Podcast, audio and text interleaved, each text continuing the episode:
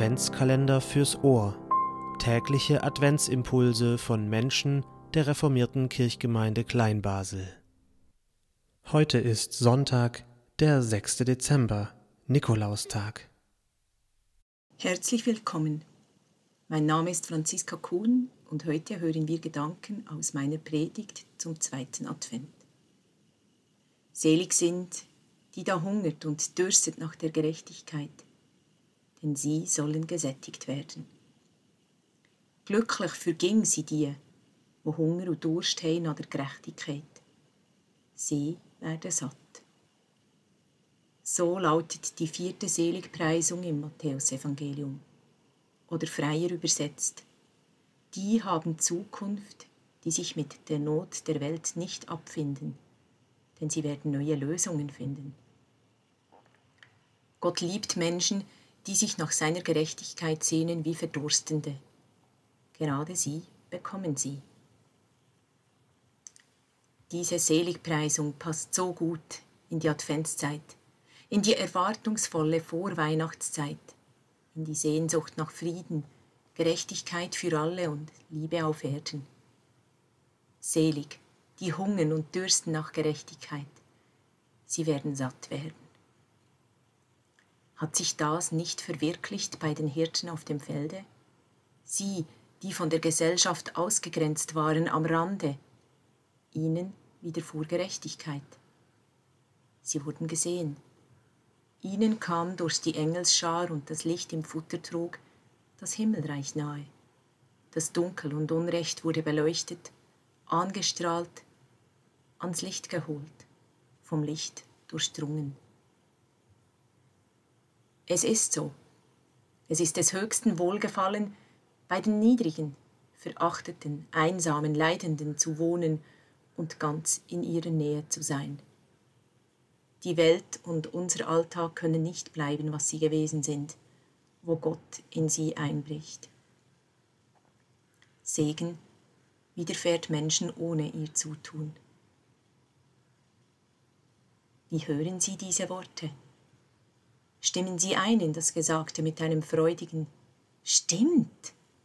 Das erlebe ich auch immer wieder, dass sich eine Situation erhält, sich ein neuer Weg auftut und mir Gutes und Gerechtigkeit widerfährt. Oder ist Ihre Reaktion, ich merke nichts davon. Ich bin enttäuscht, traurig und leer. Ich habe Sehnsucht und so richtig knurrenden und quälenden Hunger nach der Erfüllung von dem, was hier zugesagt wird. Ihr, die ihr satt seid, werdet zu Gottes versammelter Großzügigkeit. Und ihr, die ihr hungert und dürstet, hört diese Worte nochmals anders aus dem Mund des Zürcher Schriftstellers Hans Rudolf Hilti. Leute, rief Jesus. Gott will den aufrechten Gang, den aufrechten Gang der Verstoßenen, die hungern und dürsten nach den Rechten des Menschen, ihnen ein Festmahl. Den aufrechten Gang der Verstoßenen. Du musst nicht zuerst in die Norm passen. Erwartungen brauchbar erfüllen, mithalten können, in einer bequemen Schublade sein, gesellschaftsfähig. Nein, Du darfst aufrecht sein in deiner Not, in deinen Bedürfnissen und dich darin erstaunen lassen von der Aufmerksamkeit Jesu und dem Festmahl. Wer die Bergpredigt heute liest, ist versucht, sie als Utopie abzuschreiben, im wörtlichen Sinn dieses griechischen Wortes, als etwas ohne Standort, also nicht von dieser Welt, kurzum als heimatlos auf unserer Erde. Die Überlegung scheint nahe zu liegen, wenn das, was da steht, wahr ist, dann ist doch irgendwie das, was mich umgibt, falsch, verkrümmt, verdreht. Oder anders gesagt, was da von uns rein verlangt wird, ist doch übermenschlich oder zumindest unerreichbar. Aber ist nicht genau das Unerreichbare anzustreben, das vielleicht menschlichste unserer Gattung? Ist nicht der gesamte Fortschritt der Menschheit in Wissenschaft und Technik eine lange Reihe von realisierten Utopien?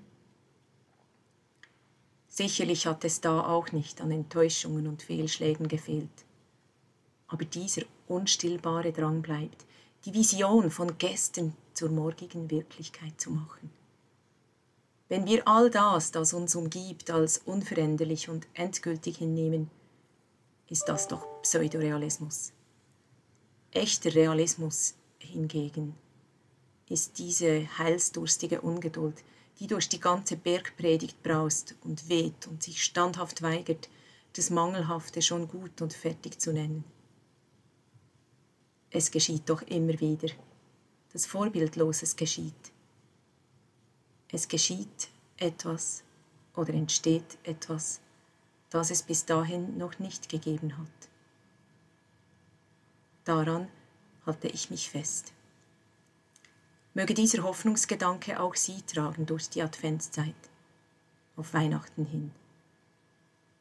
Amen.